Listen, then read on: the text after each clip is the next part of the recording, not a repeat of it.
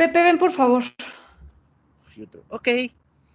Te dije que entregaras el reporte a tiempo y no lo volviste a hacer. Estoy súper cansada de repetirte que priorices tus actividades y trabajes en entregarme a tiempo.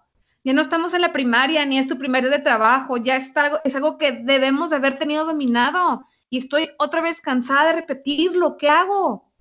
Ay, yo sé, debo de trabajar en esto, tengo mucha carga de trabajo y salen muchas cosas aparte del reporte que tengo que estar mandando en tiempo, no sé cómo hacerle. Excusas, excusas, excusas. Esta es la última vez o las cosas aquí van a cambiar. Cierra la puerta y me dices qué plan vas a trabajar para que esto no vuelva a suceder. Y no hay segunda, ni tercera, ni cuarta oportunidad con esto, ¿eh? madre. Sí, claro, no se preocupe, jefe. siempre busco el tiempo, pero me ganan las actividades diarias. Ya no sé qué hacer con esto.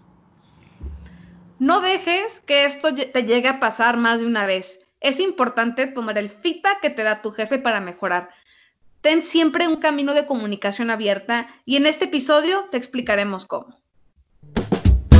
Bienvenidos Godines a este su espacio. Nosotros somos Chano y Regina, y al igual que tú, somos dos Godines que buscamos cómo sobrevivir y crecer en este mundo laboral tan incierto. Te invitamos a seguir este podcast. Es, de Godines. Buenos días, tardes, noches a toda nuestra tribu Godín, desde cualquier lugar donde se encuentren, ya en el capítulo número 19 de Es de Godines. El día de hoy tendremos una dinámica diferente, eh, hablando un poco más acerca de historias y anécdotas acerca de los regaños o alguna situación bochornosa que nos pasa en nuestro día a día en el trabajo. Regina, ¿cómo estás el día de hoy? Chicos, bienvenidos, feliz de estar con ustedes un día más. Y el capítulo de hoy, chan, chan, chan, chan, y aquí vamos a poner música de miedo. Vamos a hablar de los regaños que nos han tocado a todos. Recordar esos tiempos de, últimas oportunidades, recordar esos tiempos de te lo dije. Y a todos nos han regañado alguna vez y todos sabemos lo feo que se siente.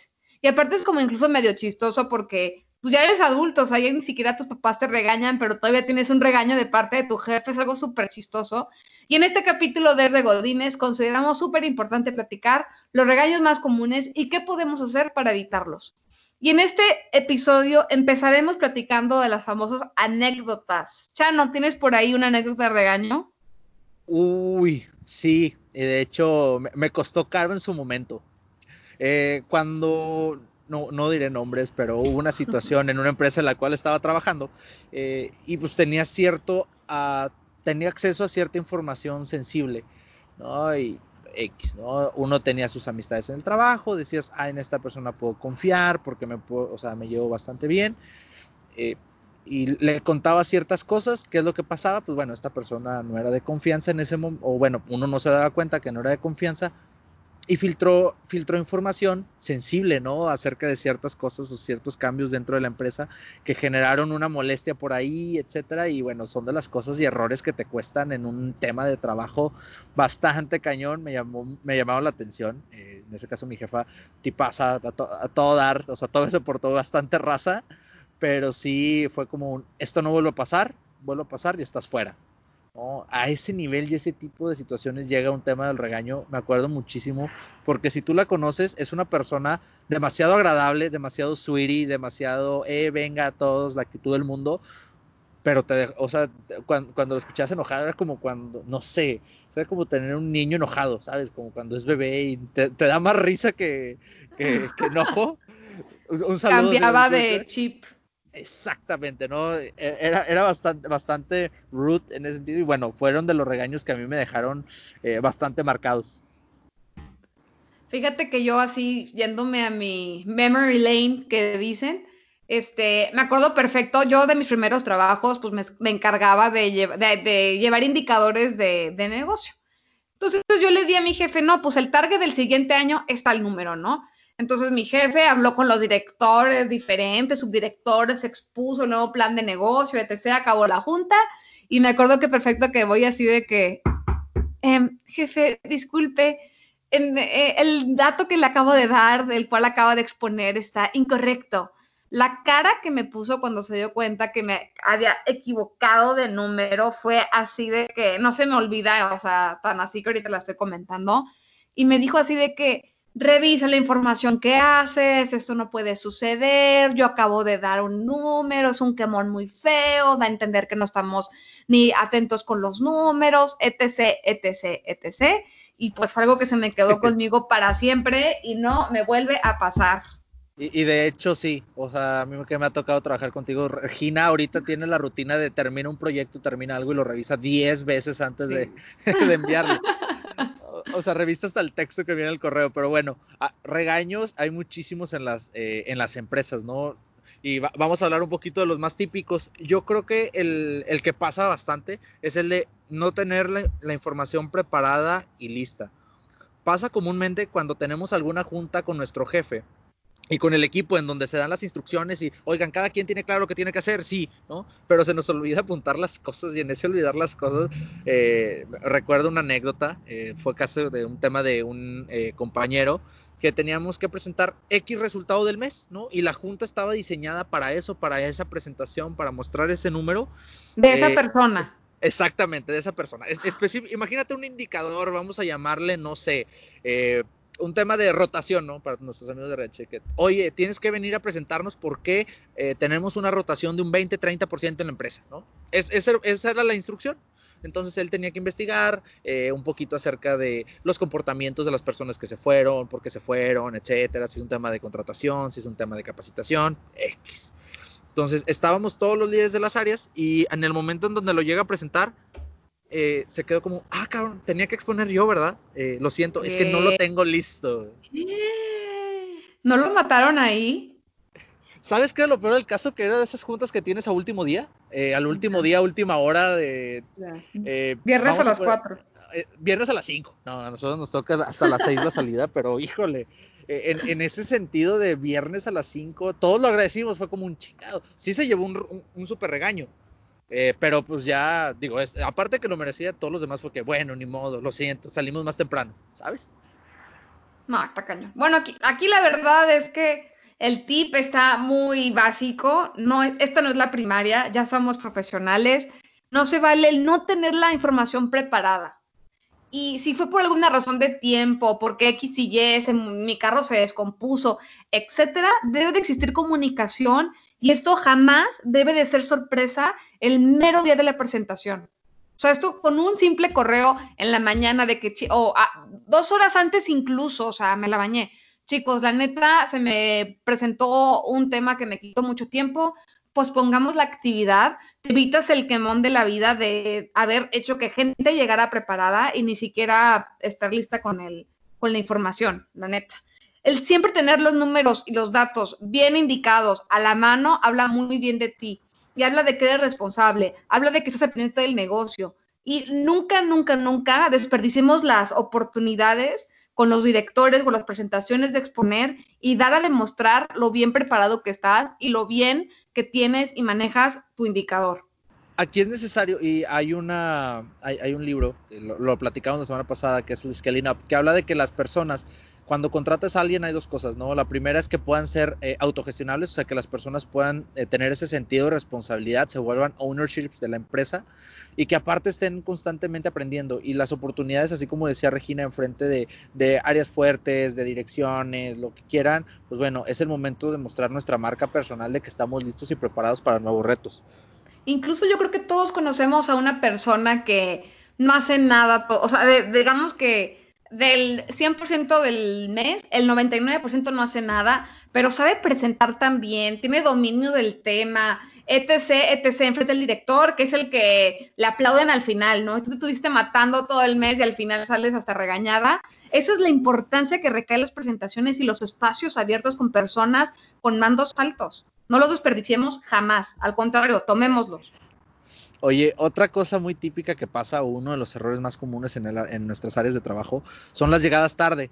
Eh, y esto es bastante común, y más en las personas que tienen el checador el, todavía con huella. Digo, todavía hay organizaciones en donde las utilizan para ver a qué horas llegaron. Y luego se pone peor cuando no te dice nada y al momento de checar la nómina te empiezan a hacer el descuento de esos minutos que llegaste tarde. Ah, me acuerdo, tengo una amiga que trabaja en una escuela, le un saludo, eh, me comentó que donde trabajaba le llegaron a rebajar 10 pesos. Ella llegaba, te puedo decir, 9 30, con 30 segundos. Luego al día siguiente a las 9, luego 9 con 40 segundos y así, ¿no? Empezaron a sumar minutos y ya a lo largo del mes cuando tenían que hacer el, corte en el tema de la nómina, eh, fue como un, ah, caray, pues me descontaron 10 pesos y decía justamente por las llegadas tardes. Digo, nos, cuando nos pega en el bolsillo creo que es cuando más le ponemos ganas, pero repetimos, ¿no? Aquí es trabajar mucho la marca personal para que esto no suceda y que no se creen una falsa eh, una falsa percepción de nuestra propia profesión, de nuestro propio profesionalismo. Mira, es tan valorada la puntualidad que hay empresas que hay bonos de puntualidad. O sea, te están dando un bono, un pago adicional por llegarte a tu, a tu hora. Así es de importante la puntualidad en los trabajos. Entonces, organiza tu tiempo y tu día. El esfuerzo incluso de llegar 10 minutos antes te ayuda a mejorar y empezar el día de la mejor manera posible. Puedes prepararte el café con tiempo, revisas tu calendario, si tienes una junta, luego, luego la puedes este, repasar y puedes ver qué temas ibas a tocar, qué tenías que preguntar. O sea, esos 10 minutos hacen, te lo juro, una gran diferencia. Y yo sé que esto podría sonar incluso como muy old school, pero la, puntualidad, neta, nunca, nunca, nunca va a pasar de moda. Y otra cosa que también creo que debemos de tomar en cuenta es que aparte de que es muy triste perder dinero por llegar tarde, como le pasó a tu amigo, aunque fueran 10 pesos, de gente que incluso yo creo que sí le, quitan más dinero, si tu jefe llega puntual, él está de alguna manera poniendo el estándar de la entrada. Entonces, si el jefe llega puntual, que el jefe supone que tiene más trabajo que tú, más preocupaciones, más juntas, llegó a tiempo, discúlpame, pero es la señal de que tú también tienes que llegar a tiempo. Y, más en las empresas que todavía tienen una cultura un poquito más cerrada, eh, burocrática en ese sentido. Eh, claramente que hay algunas otras que están optando por un modelo de cultura más abierta, ¿no? De, la flexibilidad laboral, pero mientras no los tengamos en todas, pues bueno, cuidemos bastante ese aspecto. El número tres es la típica que te regañen por andar en el celular y aquí, been there, done that, eh, pasa bastante. El, digo, el celular nos puede obviamente pues ya es parte de, nuestra, de nuestro día a día, pero estar 24/7 eh, en cosas totalmente aisladas, diferentes, que no tienen un sentido, pues te va a causar algunos regaños o descontentos por parte de tu equipo. Va a pensar que no estás involucrado, que no te estás metiendo con los procesos y las cosas que estamos llevando en la empresa. ¿Y qué es lo que va a pasar? Se genera una percepción errónea de esto no es a prueba de si tienes el talento o no, sino el tema del profesionalismo que pones en tu área de trabajo y se vuelve también una, una, una imagen, incluso puede ser errónea, de que no tienes trabajo, o sea, de que estás todo el día y nada más sentado, ya sabes, 10 horas al día. Entonces, este, pues hagamos que el tiempo en la oficina cuente. Y no digo que tengamos que, a veces es súper necesario tener un break, salirte a caminar cinco minutos, levantarte, pues checar tu celular, un meme que te dé risa, etcétera. Pero es muchísimo más productivo a la larga estar leyendo este, un mini artículo de cinco minutos de un tema relevante, de un tip, más que estar viendo puro meme, ¿no? Y si de plano estás en el nivel adicción, que yo creo que pues la verdad que ahorita para muchos nosotros el celular es una extensión de nuestro cuerpo y no lo puedes soltar, yo lo que hago a veces es el celular lo guardo en el cajón de mi escritorio si tienes o en la mochila y pones tu alarmita y no lo puedes abrir hasta dentro de X tiempo. Y así es como vas a empezar a trabajar poco a poco, poco a poco para empezarte a desprender del celular, porque sí es complicado dejarlo. Un, un tip adicional ahí, Regina, es programa tus breaks. Eh, También, claro. especialmente cuando estés en, en, un tema de oficina, eh, es muy difícil estar concentrado 100% durante un largo periodo de tiempo. Entonces, cada dos horas tómate unos 10 minutos si quieres, eh, distráete un poco, puedes ver eh, el celular. Hay empresas en las que también no se permite tenerlo cuando tienes acceso a cierta información sensible, etcétera. Entonces tengan muy cuidadosos eh, con este tipo de cosas. Incluso agregando, perdón, Chano, un poco a esto es cuando haya juntas, one on one, hablando con tu jefe, alguien te está hablando no lo saques. Se ve tan mal que estás tú exponiendo algo y hay gente en el celular que incluso puede ser un tema importante, pero te da a entender que no te está poniendo atención. Es este, creo que son pequeños sacrificios, esfuerzos de dejar el celular por lo menos media hora que duró la junta, cinco minutos que lo tu jefe contigo, deja el celular. Y para los líderes de negocio, esto es algo que también eh, se lo recomendamos porque nos, nos, nos enfocamos tanto en ese, en ese punto de eh, de solucionar, de estar apagando fuegos, de tener la cabeza en todos lados, a ver, organizan mejor las juntas, organicen mejor los tiempos, sean mucho más concisos y pongamos la atención el 100% en esos 30, 40 minutos. O sea, no tiene que ser la hora obligatoriamente una junta. No busquemos expandir cosas que no, seamos más organizados en ese sentido. Hay otro tipo de regaños que ocurren cuando te quedas dormido o ignoras una junta. pasa muchísimo que, ay, sabes que, especialmente cuando las áreas de las, digamos que las, la empresa tiene eh, algunas áreas en diferentes zonas geográficas, ¿no? Que te tienes que movilizar, etcétera. Debes de programarte para llegar a tus juntas a tiempo, que no te esté, no retrases los tiempos de los demás. Esto sí es una falta de respeto que pasa bastante, al igual que la puntualidad que mencionábamos hace rato. Claro, y a ver, si en la prepa, en la carrera, se veía mal que se te quedabas dormido en las clases, imagínate cómo se ve que te quedes dormido en una junta de trabajo, ¿no? Y yo se he visto y se ha pasado. Y esto generalmente pasa pues cuando tienes malos hábitos de dormir. Te desvelas, fuiste a una fiesta un día anterior, te quedaste jugando videojuegos, mil razones. Y yo tengo muy en mente que a mí un jefe me decía, un gran jefe para mí, es que yo cuando estaba recién egresado, que tenía amigos que se iban de fiesta los juevesitos al antro, etcétera, yo tomaba como ventaja el que ellos llegaran en modo zombie, así para estar nada más sentados viendo la computadora, para ser el que brillara en la junta con el jefe, para ser el que tenía las cosas hechas, para ser el más preparado. Y esa diferencia se ve. Y si en un día de plano ya no puedes con tu alma, te para, párate, mójate la cara, tómate un café y trata incluso de que si sabes que te vas a desvelar un día porque hubo una fiesta, hubo un compromiso, que no sea el día siguiente de una junta o incluso cancélala ese día y muévela de junta. O sea, hay estrategias incluso para saber cómo te vas a desvelar. Sí, prográmate que no, que tu jefe no vaya a estar Exactamente.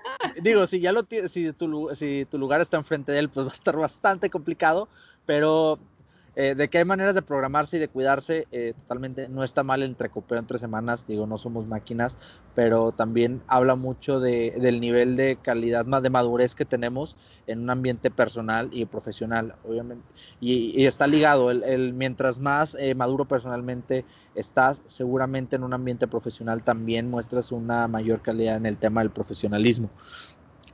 Otro, otro tipo de error es andar saliendo con alguien de la misma oficina.